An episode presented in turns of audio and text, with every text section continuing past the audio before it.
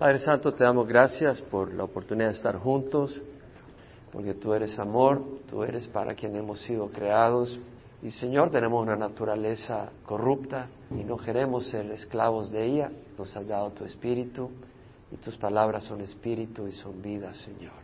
El mundo nos atrae muchas veces, pero tú eres luz. El mundo está bajo el poder del mentiroso, del engaño, y tú eres verdad, Señor. Te buscamos para no ser deslumbrados por el engaño y la mentira, Señor. Y Satanás, Señor, busca destruirnos, se viste como un ángel de luz. Te buscamos a ti porque tú eres luz realmente. Te damos gracias, Señor, en nombre de Jesús. Amén.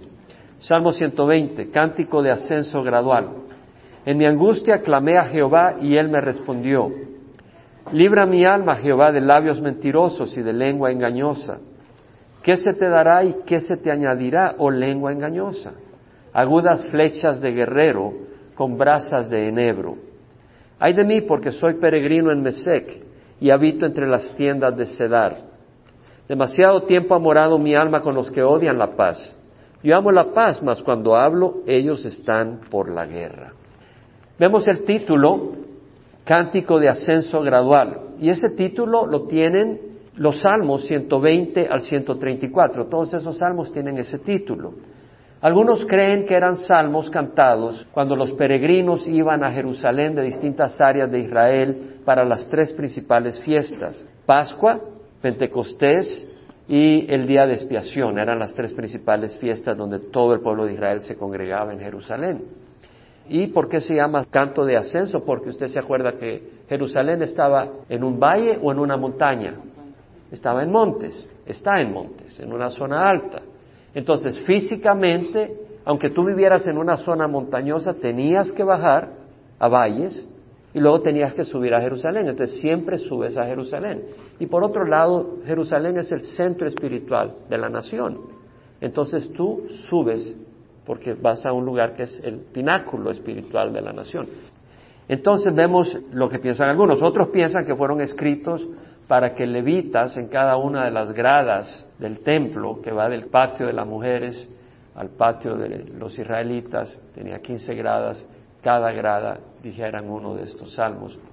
Parece que la mayoría piensa que la realidad era el primero. No sabemos. En todo caso, no es tan importante. ¿Quién escribió el Salmo 120? No hay certeza. Algunos piensan que fue David. Ya leímos de que él estaba siendo afligido, el autor, por engaño, por calumnia, por acusaciones, por una lengua engañosa, y es posible que haya sido David cuando estaba huyendo de Saúl. ¿Se acuerda que cuando huyó de Saúl pasó hacia Nob, donde estaba el sacerdote Ahimelech, y le pidió los panes de la presencia, porque los que estaban siguiendo, el grupo que estaba acompañando a David, su pequeño ejército que se estaba formando, pues tenían hambre. Además el sacerdote bendice y consulta a Dios a favor de David y le da la espada de Goliat que David había adquirido cuando mató a Goliat. Entonces ahí estaba Dog, el edomita, alguien que estaba a cargo, era un siervo de Saúl que estaba a cargo de su rebaño. Y este hombre fue traicionero y cuando llegó donde Saúl le dijo de que David estaba conspirando contra él y que estaba conspirando con el sacerdote Ahimelech. De hecho, Saúl dio la orden de matar a Ahimelech Mandó a llamar a él y a todos los sacerdotes de Nob y los mataron. Los asesinaron a sangre fría.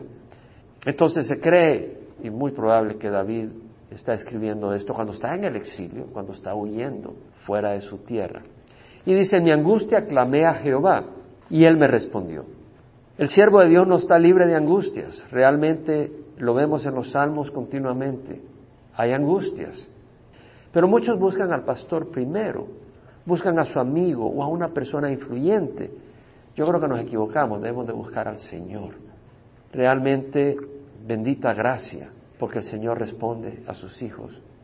La gracia es algo que no merecemos, no es algo que es que Dios nos paga porque hemos hecho algo bueno, es algo que no merecemos. Esa paz es gracia, la gracia de Dios. El siervo de Dios clama y el Señor responde, no siempre responde quitándote los problemas, pero muchas veces te responde fortaleciéndote y protegiéndote en medio de las circunstancias. Debemos de acudir siempre al Señor. El Señor puede usar alguna persona para ayudarnos, puede usar alguna persona para darte consejería o para enseñarte algo o para darte ánimo, pero debemos de poner nuestra confianza en el Señor, nunca en los hombres, realmente. Entre más camino con el Señor, más me doy cuenta que con los hombres no es a donde debemos de poner la confianza, es en el Señor. Dios puede librarnos de las circunstancias y lo hace, o puede fortalecernos en medio de ella. Recuerdo a Pablo, recuerdo mucho este pasaje de 2 Timoteo 4, 16 al 18, se lo doy como referencia, donde Pablo en esta carta, antes de morir, está compartiendo algunas de sus crisis y dándole consejo a su hijo espiritual Timoteo y le dice, mi primera defensa, nadie estuvo a mi lado, sino que todos me abandonaron. Aquí está el gran Pablo, un siervo de Dios. Y todos sus colegas lo abandonaron en el momento en que tenía que presentar su defensa. Estaba preso por la fe y dice que no se les tenga en cuenta. Vemos que no tiene esa revancha contra ellos. Pero dice, pero el Señor estuvo conmigo y me fortaleció, a fin de que por mí se cumpliera cabalmente la proclamación del Evangelio y que los gentiles oyeran. Y fui librado de la boca del león. Entonces vemos acá a Pablo diciendo, me quedé solo, pero el Señor estuvo conmigo y me fortaleció. El Señor no lo libró de ser abandonado por sus amigos. Él clamó y el Señor no le trajo los amigos de regreso. Aquí estamos a la par tuya, Pablo. No, estuvo solo, pero el Señor le dio fuerza y le dio valentía. El enfoque de Pablo era servir al Señor, que se cumpliera la proclamación del Evangelio y que todos los gentiles oyeran. Y fui librado de la boca del león. El Señor me librará de toda obra mala, dice, y me traerá salvo a su reino celestial. A Él sea la gloria por los siglos de los siglos. Amén. Entonces vemos que Pablo dice, el Señor es el que me va a librar y me traerá a su reino celestial. ¿Cómo lo iba a traer a su reino celestial? Lo iban a decapitar. O sea, hay un momento donde el Señor te llama a casa y es parte del plan del Señor, pero es para bendecirlo. Pablo, ya se terminó tu labor en la tierra, ven a casa, ven a descansar. El Señor siempre nos va a responder. Eso lo debemos de tener en cuenta. El Señor siempre nos va a responder, nunca nos va a abandonar, nunca. En Isaías leemos estas palabras del Señor que dice, ¿puede una mujer olvidar a su niño de pecho sin compadecerse del hijo de sus entrañas? Aunque ellas se olvidaran, yo no te olvidaré. Bueno, una mujer que tiene un niño de pecho no se va a olvidar de su bebé. Realmente muy difícil. Si es cierto que el Señor siempre va a responder, yo voy a hacer una pequeña aclaración. Siempre va a responder a sus siervos, a sus hijos que están teniendo una relación con Él. Porque me encanta este versículo que dice, el impío huye sin que nadie le persiga, pero los justos están confiados como un león. Y realmente si tú no estás en una buena relación con Dios, si tú no tienes una comunión con Dios, cualquier cosita andas asustado y saltando. Pero si tú tienes una buena relación con Dios, tienes paz en tu corazón. Proverbio 28.1, memoríceselo. Si andas todo nervioso y eléctrico, mm, considera cómo está tu relación con Dios. El impío huye aunque nadie le persiga, pero los justos están confiados como un león. Salmo 66, 18 dice, si observo iniquidad en mi corazón, el Señor no me escuchará. O sea, tú no puedes venir al Señor y clamar y esperar que el Señor te responda si tú eres adúltero. Y no estoy hablando solo del adulterio físico, estoy hablando del adulterio espiritual. Porque un novio no va a decir, ok, yo quiero una novia que esté interesado en mí el 85% del tiempo y el 15% en otro fulano. No va a ser así. El Señor quiere que seamos fieles a Él. Pues es normal. Y si nuestro corazón no es fiel y dedicado al Señor, pues ya estoy observando iniquidad, porque tengo un ídolo. Hay algo que ocupa el puesto del Señor y ese es un ídolo. Y el Señor no te va a escuchar si tu corazón no es completo. A los jóvenes, porque el tema para los jóvenes era anhelo por Jesús y me había dicho que muchos estaban tibios y la exhortación era y una de las preguntas le decía, ¿cuánto le quieres dar al Señor de tu disponibilidad? 80%. Parece bueno, ¿verdad? Pero si tú lo relacionas en una relación de amor con alguien, tú no quieres que alguien le tenga el 20% para otra persona y 80% para ti. Eso es absurdo. Y lo mismo Dios, Jesús nos ha creado para una relación de amor. Él quiere 100%, nos ama. Isaías 59.1 dice, no se ha cortado el brazo de Jehová para salvar ni se han endurecido sus oídos para oír, pero vuestras iniquidades han hecho separación entre vosotros y vuestro Dios para no escucharos. Vuestros pecados le han hecho esconder su rostro de vosotros para no escucharos. Ahora, la ventaja es de que si es cierto que el que no está totalmente dedicado al Señor no puede esperar que el Señor le escuche, pero uno puede arrepentirse Y es ahí donde tenemos la respuesta, porque Isaías dijo, en arrepentimiento y reposo seréis salvos. En arrepentimiento y en reposo. Tiene que haber un arrepentimiento en el corazón. En quietud y en confianza está vuestro poder. Pero interesante que lo que dice Isaías dice, en arrepentimiento y en reposo seréis salvos. En quietud y en confianza está vuestro poder, pero no quisiste. Era cuando el pueblo de Israel estaba maduro para el juicio de Dios. El Señor mandaba profetas para que se arrepintieran y se tapaban los oídos como hoy en día. La iglesia ahora en Estados Unidos está entrando en una apostasía real. Están aceptando el homosexualismo, el lesbianismo. Denominaciones están guiadas por homosexuales y lesbianas. Y todo ese tipo de movimiento. Versículo 2 al 4. Libra mi alma, Jehová, de labios mentirosos y de lengua engañosa. ¿Qué se te dará y qué se te añadirá, o oh lengua engañosa? Agudas flechas de guerrero con brasas de nebro. Libra mi alma, Jehová, de labios mentirosos y de lengua engañosa. Los labios mentirosos te pueden causar mucho problema. La lengua engañosa te puede causar gran daño. Pregúntale a la jovencita que es engañada por alguien simplemente para llevarla a la cama. Puede causarle gran dolor. Considera al que dice una mentira simple y sencillamente para que al otro no le den el puesto y se lo den a él en el trabajo. Y en el Antiguo Testamento tienes historias de personas que eran justas, y fueron destruidas por labios mentirosos, por labios engañosos. La mentira y el engaño son armas de Satanás y de las personas que son usadas para Satanás. El cristiano no tiene que tener nada que ver con la mentira.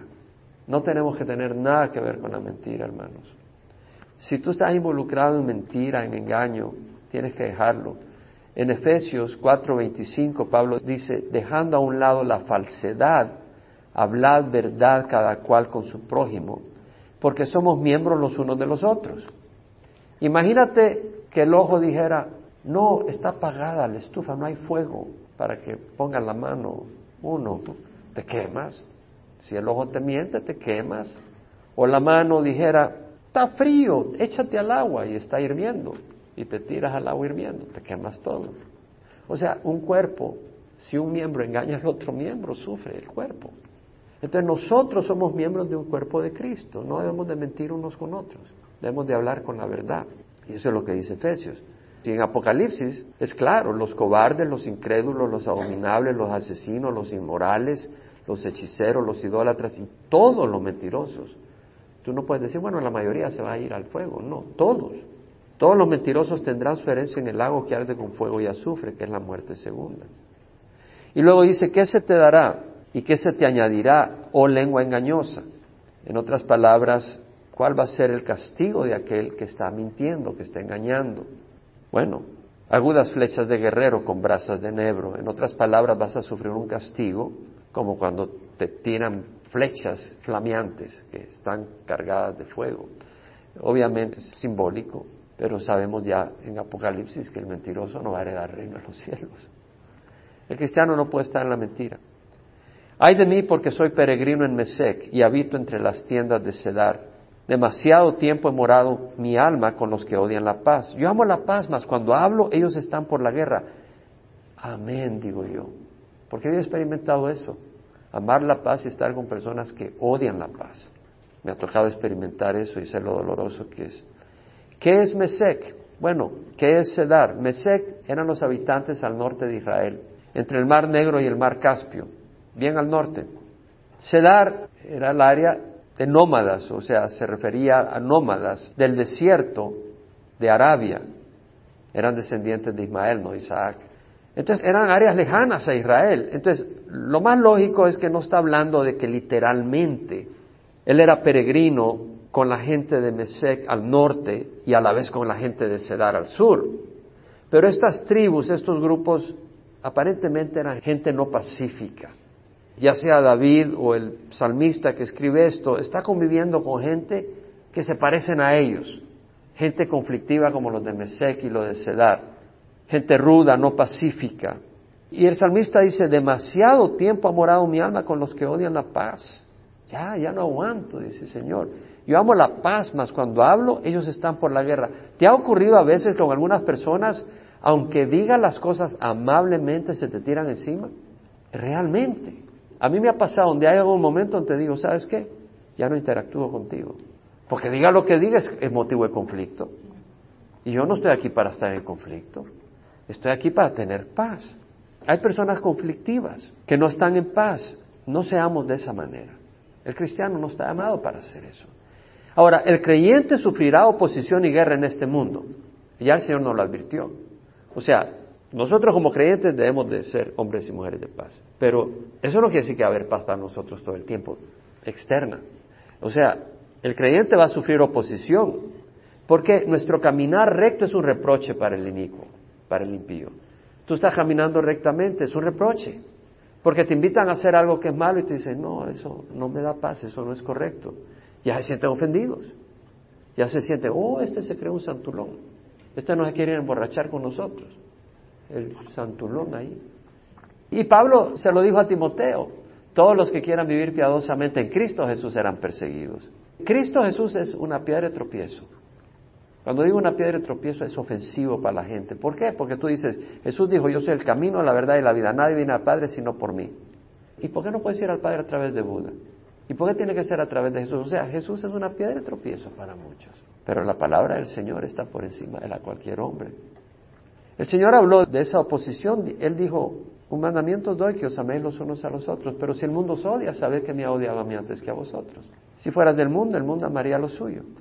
Pero no sois del mundo, yo os saqué de entre del mundo, yo os escogí de entre el mundo, por eso el mundo os odia. Acordaos las palabras que os di, un siervo no es mayor que su Señor. Si me persiguieron a mí, os perseguirán a vosotros. Si guardaron mi palabra, guardarán la tuya. Del Señor prometió persecución. Ahora, hay mucha gente que en Estados Unidos no recibe persecución. Porque aquí tú puedes evitar persecución. ¿Sabes cómo? Siendo cobarde. No vas a ser perseguido.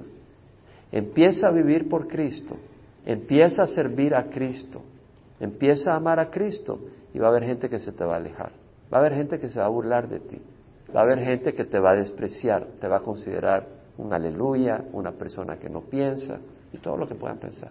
Porque es una batalla espiritual. Ahora, el impío no solo está en guerra con el justo, pero no está en paz consigo mismo, no tiene paz interna. Puede experimentar momentos de tranquilidad, pero no una paz verdadera, la verdadera paz, la que viene del Señor, va más allá de las circunstancias. El impío solo puede experimentar paz de acuerdo a las circunstancias. El verdadero cristiano, y digo el verdadero cristiano, experimenta paz a pesar de las circunstancias. Jesucristo dijo, la paz os dejo, mi paz os doy, no la doy como la da el mundo, no se turbe vuestro corazón, ni tengáis miedo. El Señor nos da una paz interna, pero no puedes tener una paz de Dios si no haces paz con Dios primero. Y esto lo tenemos que entender claramente. Mientras uno no haga paz con Dios, no puede tener la paz de Dios. Y Pablo lo dice en Romanos, habiendo sido justificados por la fe, tenemos paz para con Dios por medio de nuestro Señor Jesucristo. O sea, somos declarados justos, lo estamos estudiando el domingo, ¿no? Abraham creyó y le fue declarado como justicia. Al creer en Dios, pero al creerle realmente, si tú le crees, le vas a seguir, ¿no? Le vas a obedecer. Entonces, el creerle al Señor te declara justo. ¿Y a quién nos ha dado el Señor para persona en quien cree? En Jesucristo. Al poner nuestra fe en Jesucristo somos declarados justos y tenemos paz. En Isaías leemos 32, 17 como referencia, la obra de la justicia será paz y el servicio de la justicia tranquilidad y confianza para siempre. La obra de la justicia será paz. Si nosotros no andamos caminando rectamente, no vamos a gozar paz, porque no vamos a tener paz con Dios. La obra de la justicia será paz y el servicio de la justicia, tranquilidad y confianza para siempre. Va con el proverbio 28.1. Los justos están confiados como un león. Ahora hay personas que asisten a la iglesia pero no experimentan paz, viven en un conflicto interior. Hay personas en la iglesia que están en un conflicto interior. ¿Y por qué están en un conflicto interior? Porque son tibios. Y la persona tibia tiene un conflicto interior porque tiene un pie en las cosas de Dios y un pie en el mundo. ¿Y sabes qué? Esa es una situación miserable para estar. ¿Por qué? Porque hay un conflicto. En Gálatas leemos, andad por el Espíritu y no cumpliréis el deseo de la carne. Porque el deseo de la carne es contra el Espíritu y el deseo del Espíritu contra la carne. Se oponen uno al otro. Tiene una naturaleza que se opone a las cosas del Espíritu de Dios. Y el Espíritu de Dios se opone a la naturaleza egoísta. Y si tú no te decides y dices, bueno, yo quiero disfrutar el mundo, pero también quiero estar bien con Dios, vas a estar en una lucha. A veces haces las cosas del mundo, y te sientes culpable. Haces las cosas de Dios, pero estás añorando las cosas del mundo. Es una vida miserable para vivir. La verdad que la vida donde tú no te comprometes 100% con el Señor es miserable. Y te voy a decir, no la conozco, porque cuando yo vine a Cristo nunca volví a ser tibio. Primero no conocía a Cristo, pero cuando vine a Cristo yo no he experimentado la tibieza. Y espero que tú no la experimentes. Pienso en mi mente que tú no puedes ser tibio. Ser tibio es ser miserable. Tienes que decidirte. Y Isaías lo dice, Isaías 26, 3, 4, dice, al de firme propósito guardarás en perfecta paz porque en ti confía. Tú tienes que decidir en tu mente, eh, Jesús es lo que quiero. Y le sigues. Y al de firme propósito guardarás en perfecta paz porque en ti confía. Confía en Jehová, porque Jehová, Jehová, tenemos una roca eterna. Ahora, a veces el conflicto es dentro de la iglesia, entre distintas personas, entre los que están siendo guiados por el Espíritu y los que están siendo guiados por la carne, por la misma razón, porque hay conflicto entre las cosas del Espíritu y las cosas carnales. A veces, las parejas, por ejemplo, y esto, como lo he mencionado yo tantas veces, pero es tan necesario. Pablo dice, ¿no estáis unidos en yugo desigual? ¿Con quién? Con los incrédulos. No quiere decir que no vas a estar en el mundo, porque estamos en el mundo, pero no somos parte del mundo. Pero aquí está hablando de matrimonio, ¿no? Matrimonio. No estés unido en yugo desigual con los incrédulos. Y dice, porque ¿qué asociación tiene la justicia con la iniquidad? ¿O qué comunión tiene la luz con las tinieblas? ¿O qué armonía tiene Cristo con Belial? ¿O qué tiene en común un creyente con un incrédulo? Y lo que pasa muchas veces, o sea, la luz no tiene comunión con las tinieblas, ¿verdad? Cristo no tiene comunión con Satanás, porque la persona tiene un solo Señor, o Cristo o el mundo, que está guiado por el príncipe de las tinieblas. Ahora, hay personas que toman pareja no cristiana, y no estoy hablando de denominación, estoy hablando de personas que tengan el espíritu o no lo tengan. Hay personas que toman como pareja un no cristiano, y en el noviazgo, tranquilo. ¿Sabes por qué? Porque el cristiano está caminando en la carne, porque si estuviera caminando en el espíritu no lo estaría haciendo. Entonces en el noviazgo están abrazos y besos, pero cuando se casan y empieza a ceder un poco la emoción, no quiere decir que el amor no deba permanecer y enriquecerse, pero al principio todo es un poco bastante apariencia, ¿no? Y empiezan a entrar las realidades. Y cuando empieza a ocurrir eso, la persona, si realmente es cristiana, empieza a querer buscar a Dios y a caminar con el Señor y a establecer su matrimonio realmente en las cosas de Dios pero su cónyuge no tiene nada que ver con Dios. Y empieza una guerra. No la había cuando estaba en el noviazgo porque estaba trabajando carnalmente. La persona que, si era cristiana, estaba caminando en la carne. Y caminando en la carne, tranquilo. O él tranquilo. Feliz en esa relación. Pues está en la carne, no le están haciendo caso a Dios. Pero de nuevo, una vez ya entran en serio, ya esta persona quiere caminar con Dios, ya hay un conflicto porque hay dos señores. Un cónyuge tiene por cabeza al mundo y el otro tiene por cabeza las cosas de Dios. Y nadie puede servir a dos señores. Y hay dos señores, uno sirviendo a uno y el otro sirviendo al otro. Es una batalla. Volviendo a la paz, porque creo que esto es importante. Cuando dice yo amo la paz, más cuando hablo ellos están por la guerra. Los cristianos debemos de caracterizarnos por ser hombres y mujeres de paz. Y no solo debemos, si somos cristianos, eso es lo que deberíamos de ver.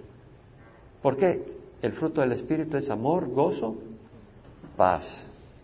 El fruto del Espíritu es paz, no solo paz interna, paz con otros. El fruto del Espíritu es amor, gozo, paz, paciencia, benignidad, bondad, fidelidad, mansedumbre y dominio propio. Contra todas estas cosas no hay ley, porque todos los que son de Cristo han crucificado la carne con sus pasiones y deseos los que son de Cristo han crucificado la carne con sus pasiones y deseos. Lo que quiere decir es que el cristiano verdadero tiene el Espíritu Santo para negar la naturaleza conflictiva. Porque tenemos una naturaleza conflictiva. Porque somos egoístas por naturaleza. Y eso va a traer conflicto, porque si yo busco mi deseo y tú buscas el tuyo, va a haber un momento donde mi deseo no es el tuyo y va a haber conflicto. Si me miraste mal, va a haber conflicto, porque yo estoy encima en el altar de mi vida y no permito que lo hagas. Entonces vemos ese conflicto. En Mateo, Jesús dando la bienaventuranza, dijo, bienaventurados los que procuran la paz porque ellos serán llamados hijos de Dios. En Romanos dice, si es posible, en cuanto de vosotros dependa, estad en paz con todos los hombres. En cuanto de vosotros dependa, hay personas con las que no vas a poder estar en paz. En Hebreos dice, buscar la paz y la santidad con todos, sin la cual nadie verá al Señor. Una persona conflictiva no entra al reino de los cielos. Ahora, muchas veces estamos en conflicto porque nos hemos puesto en el centro de nuestro mundo. Considerar a las personas y situaciones solo en cuanto a cómo me afectan a mí es vivir a la puerta del infierno. Si tú ves cómo te afecta lo que la gente te dice y lo ves únicamente en función de cómo te afecta a ti, vas a ser miserable. Porque sabes qué? Te van a golpear por todos lados. Y si tú solo estás pendiente de cómo te afecta a ti, cómo te miran, cómo te dijeron, qué hicieron, vas a estar en una miseria. Y dijo esta misionera, sea tu mano generosa, dadivosa, piensa en otro, no pienses solo en ti. No solo pienses en función de ti, ten misericordia y piensa en función de los otros. Me pareció mucha sabiduría. Algunas personas que están todas amargadas todo el tiempo. ¿Por qué? Porque todo gira alrededor de esas personas.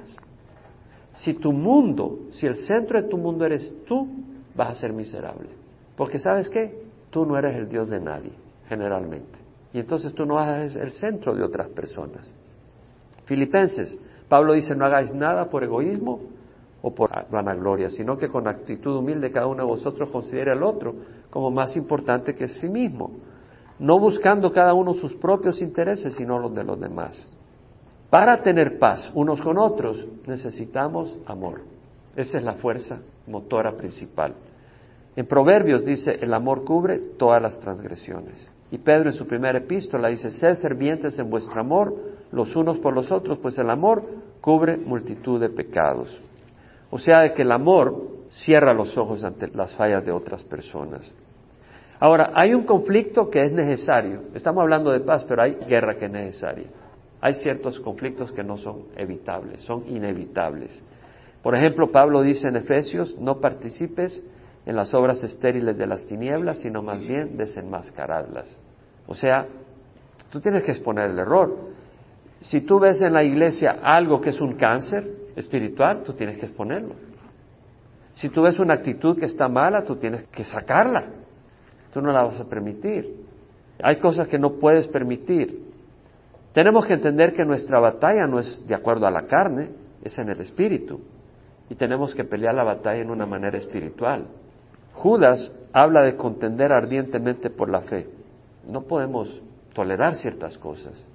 Y estaba oyendo a John Corson, que es un excelente maestro, está diciendo, si tú permites a tus hijos, o oh, que vayan a estas fiestas, vas a pagar las consecuencias. Las vas a pagar. Si tú les permites que vayan a ver estas películas y no saben ni qué tipo de películas ni qué basura están viendo, vas a pagar las consecuencias. O sea, hay cosas que no debes de permitir, porque son dañinas. ¿Edifican? Si no edifican, ¿qué estás haciendo que tus hijos estén disfrutando de esas cosas? Si tienes internet en tu casa, decía John Corson, asegúrate que hay filtro y que tú te estás dando cuenta que están viendo tus hijos. Realmente, tenemos que estar bien pendientes de lo que están viendo. El internet es basura o puede ser un instrumento bueno. Pero sabes que, aunque no lo busques, la maldad viene a tocar a tu puerta. Lo mismo el Facebook puede ser un instrumento de maldad. Y tenemos que estar pendientes de estas cosas. Ahora, hay otra área. Cuando hablamos de calumnia y conflicto, quisiera que meditáramos en Mateo 10, porque ahí hay unas lecciones para refrescarnos. Versículo 24 en adelante, donde Jesús dice un discípulo no está por encima del maestro, no un siervo por encima del Señor. Bástale al discípulo ser como su maestro y al siervo como su señor. Si al dueño de la casa lo llamaron Balsabú, cuanto más a los de su casa. A Jesús mismo lo calumniaron. Le dijeron que tenía demonio. A Jesús mismo le dijeron que hacía las cosas por el príncipe de los demonios. Si dijeron eso de Jesucristo, ¿qué esperas que van a decir de nosotros? Si calumniaron a Jesucristo a ese nivel, ¿cómo vas a creer que no nos van a calumniar a nosotros? Nos van a calumniar. Pero no estoy diciendo que nos calumnien por hacer cosas malas por ser buenos, porque aunque seamos buenos, si hacemos cosas buenas, digo, si nos comportamos como cristianos, porque el único bueno es Dios, pero si nos comportamos como cristianos y estamos caminando en el Espíritu, pero aunque hagamos, no somos perfectos. Y si Jesús, que era perfecto, lo calumniaron, nos van a calumniar más a nosotros. Y es de esperar. Entonces no nos sorprendamos cuando somos calumniados. Y mucho más si estamos en los negocios de Dios. porque esa es una estrategia de Satanás. Ahora, esto es una lección que yo he memorizado, porque desgraciadamente he sido objeto de mucha calumnia. Un discípulo no está por encima del maestro, ni un siervo por encima de su Señor. Basta al discípulo ser como su maestro, al siervo como su Señor. Si al dueño de la casa del mármol se buscan malos de su casa, y luego dice lo siguiente, no le temáis porque no hay nada encubierto que no haya de ser revelado, ni hay nada oculto que no haya de saberse. Es decir, va a haber un día donde todo se va a saber. Te han calumniado, te han dicho esto, te han dicho lo otro. Va a haber un día donde la verdad va a salir a luz. Un día se va a saber. Hay un día donde las calumnias que te están haciendo ahorita, si son falsas, va a haber un día donde se va a sacar a la luz. Qué bonito, ¿eh? Va a haber un día donde la verdad se va a saber. O sea, va a haber un día donde vamos a ser vindicados. Qué bendición. Y eso quiere decir de que no debemos de frenarnos porque el enemigo nos quiere parar. Cuando te empiezan a calumniar y empiezan a decir cosas, pueden destruir tu reputación, ¿cierto o no? Y pueden hacerte daño y te pueden doler. Y lo que puedes terminar haciendo es frenándote en el ministerio que Dios te ha dado. Pero el Señor dice, nada, no pares, lo que os digo en la oscuridad, hablando en la luz. Y lo que oís al oído, proclamarlo desde las azoteas. Yo he oído en la oscuridad, ¿qué quiere decir? En la privacidad de mi casa, estoy leyendo y el Señor me habla. El Señor me habla en la oscuridad para que lo hable a la luz. El Señor me habla al oído. Lo que oís al oído, proclamarlo desde las azoteas. No nos paremos. Proclamemos, hagamos lo que el Señor nos llama a hacer. Estemos firmes, no nos hundamos. Y uno de los peligros, cuando sos golpeado, es que busques desahogo en el pecado. Cuando uno está débil, cuando uno está azotado, el pecado es más tentador. ¿Cierto o no? Honestamente. Yo me he dado cuenta que soy más débil cuando estoy siendo golpeado y quiero buscar un escape. Realmente. Como quien dice, el escape puede ser cualquier tipo de cosa. Tenemos que tener cuidado. Porque al contrario. Y no hemos de tener miedo. El Señor le dice, no temáis a los que matan el cuerpo. ¿Qué quiere decir? Hasta te pueden matar por las calumnias. No temáis a los que matan el cuerpo, pero no pueden matar el alma. Temed al que pueda hacer perecer tanto el alma como el cuerpo en el infierno. O sea, el Señor dice, ¿te van a calumniar? Ok, sigue adelante. Y si te termina matando, pues yo te voy a recoger en el cielo. Pero no te pares. Y el Señor nos está diciendo, y luego nos dice que Él está en control. No se venden dos pajarillos por un cuarto. Sin embargo, ni uno de ellos cae a tierra sin permitirlo vuestro Padre. Y hasta los cabellos de vuestra cabeza están todos dados. Y si el Señor cuenta los cabellos de nuestra cabeza, quiere decir que tan importantes somos para Él. Pero tú no cuentas los cabellos de tu cabeza. Pero si el Señor los cuenta, quiere decir de que el Señor realmente me ama y que el Señor me cuida. Jesús vino a traer paz, ¿verdad? En el corazón nuestro, ¿no? Pero también vino a traer guerra. El Señor vino a traer guerra y lo dijo. En Mateo más adelante, no penséis que vino a traer paz a la tierra, no vino a traer paz sino la espada. Vine a poner al hijo contra su padre, a la hija contra su madre, a la nuera contra su suegra. Los enemigos del hombre serán los de su propia casa. O sea, en el hogar va a haber problemas, en el hogar va a haber divisiones. Muchas veces, no siempre, ojalá que no siempre, pero va a haber divisiones. Y el Señor dice, el que ame a su padre a su madre más que a mí, no es digno de mí. El que ame a su hijo a su hija más que a mí, no es digno de mí. Y el que no tome su cruz y venga en pos de mí, no es digno de mí. El que ha hallado su vida, la perderá. Y el que la pierda por causa de mí, la hallará. O sea, el Señor es claro, va a haber guerra, van a haber calumnias, van a haber acusaciones. El salmista lo experimentó y el siervo de Dios lo va a experimentar. Hay una palabra muy linda cuando estés experimentando calumnia y acusación. Y creo que es muy hermoso porque si tú tienes los ojos espirituales, te vas a regocijar. Te vas a regocijar cuando realmente estés siendo calumniado o acusado. Jesús dijo, bienaventurados aquellos que han sido perseguidos por causa de la justicia, pues de ellos es el reino de los cielos. Si te calumnian, falsamente, si te calumnian porque eres un ratero, pues yo no creo que vas a entrar al reino de los cielos. Bienaventurados aquellos que han sido perseguidos por causa de la justicia, pues de ellos es el reino de los cielos. Bienaventurados seréis cuando os insulten y persigan y digan todo género de mal contra vosotros falsamente por causa de mí. Regocijaos y alegrados porque vuestra recompensa en los reinos de los cielos es grande. Porque así persiguieron a los profetas que fueron antes que ustedes. El Señor dice, si tú estás siendo calumniado ahora por seguir al Señor, tienes una gran recompensa. Yo le doy gracias a Dios. porque he sido calumniado por recibir al Señor, honestamente. Y ahora me voy a regocijar en vez de sentirme triste. Me voy a regocijar. ¿Cómo responder a los que nos calumnian? No pagues el mal que te hagan con mal. Ora por las personas. Yo creo que una de las cosas cuando te están calumniando, tienes que cuidarte de no ponerte al mismo nivel y empezar a calumniar a esas personas. El Señor lo dice, al decir no devuelvas mal por mal. La venganza es del Señor, ¿no? Entonces yo creo que lo que el Señor nos llama a hacer, ¿qué es hacer? Es quedarte callado. Si alguien está ensuciando tu reputación, tú no tienes que ensuciar la de ellos. Ahí déjalo que Dios encargue. Alguien te ensucia tu reputación, tú no ensucias la de ellos. Déjaselo al Señor. Padre, te damos gracias por el estudio de tu palabra, por la instrucción que tú nos das, Señor, y ayúdanos a entender que tú siempre respondes nuestras oraciones. Y ayúdanos a entender también que no podemos guardar iniquidad en nuestro corazón y esperar que tú nos escuches. Ayúdanos a entender, Señor, que caminar en rectitud, tener un corazón que desea caminar en rectitud es clave. Un corazón humilde, un corazón contrito, un corazón obediente es clave para que tú respondas nuestras peticiones. El corazón contrito humillado, tú, oh Dios, no despreciarás, pero el corazón rebelde, ese no va a recibir de ti, porque la rebeldía es peor que la idolatría. Ayúdanos, Señor, a entender estas cosas. Y Señor, si hemos sido personas con lengua mentirosa en este momento, todos en el pasado hemos fallado de una o de otra manera, pero si hoy en día, así como el este está lejos del occidente, así tú alejaste de nosotros nuestras transgresiones.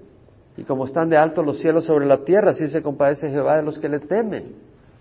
Y como un padre se compadece de sus hijos, así se compadece Jehová de los que le temen. Y Señor, sabemos que nuestros pecados pasados han sido borrados, tú no los traes a memoria. Pero si hoy alguno de nosotros, Señor, está participando en la mentira, en el engaño, te ruego que traigas arrepentimiento, Señor. Y si alguien está participando en calumnias y en propagar calumnias, tráelo arrepentimiento. Y si hay alguien que está siendo objeto de calumnias y de engaños, Señor, dale fortaleza para poder perseverar, Señor Guárdalo en la crisis y rescátalo, Señor, de la crisis. En nombre de Cristo Jesús. Amén.